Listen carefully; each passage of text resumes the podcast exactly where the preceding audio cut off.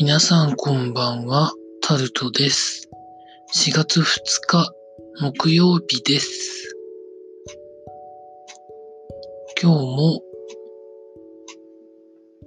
何人かの新型コロナウイルスに感染するという方が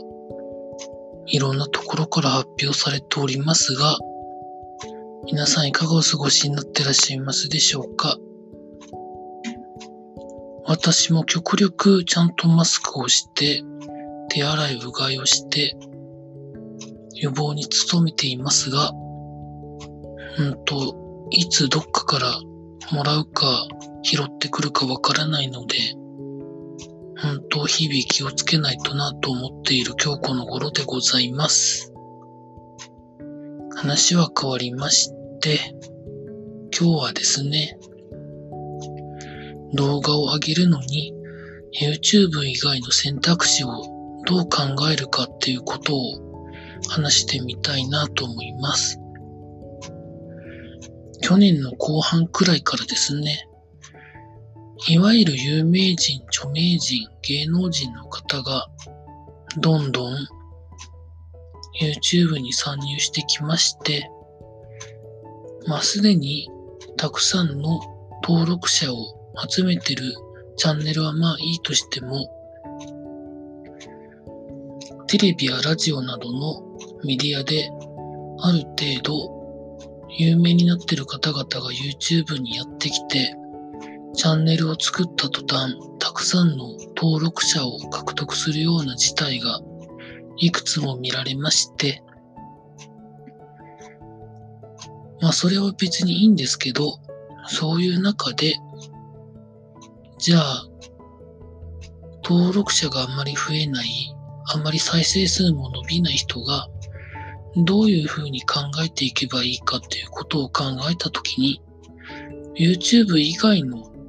動画配信サービスに動画を上げればいいんじゃないか、という考えをふと思ったんですけど、どうしても動画を作るのは手間暇がかかったり、費用がかかったりすることを考えると、どう、どうしようかなと思うところが、まあ出てくると思うんですよね。そもそも動画で一定の以上の収入を稼ごうという方はまあ、そ、そこまで多くはないと思うんですけど、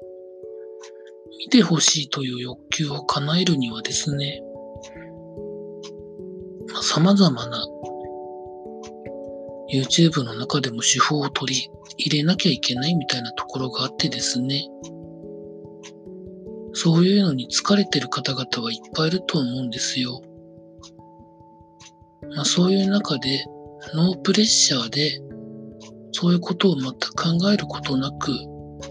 動画を上げるにはみたいなところを考えたんですね。そう考えたときに、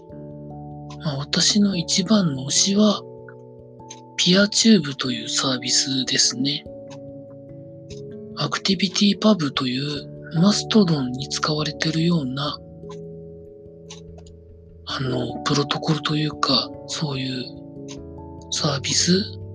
をベースにした動画配信サービスがあったりするんですけど、まあそうですね。あと、ビメオ。まあ、ビメオは規模としては YouTube の次ぐらいになるんですかね。まあただここはちゃんとやろうとすると、微妙に毎月いくらかお金を払いながらやっていくという動画配信サービスなんですけど、お金を動画を上げる側が払うので、基本広告が入らないので、そういう広告のようなそういうノイズが入らないのがいいのはいいんですけど、どうやって稼ぐかっていうと、毎月あたり2000円以上を払うと動画が売れるようになるので、売って稼ぐということもできたりするようですね。うん。まあ、まとめとしては、YouTube にはたくさんの動画があって、再生されることを考えると、なかなか現状難しいんじゃないのかというふうな、私は結論に至りまして、まあそしたら YouTube 以外のところでどうやっていこうかなと思った時にそういうこれまで言ったような考えが頭の中によぎってきたというところでございました。以上タルトでございました。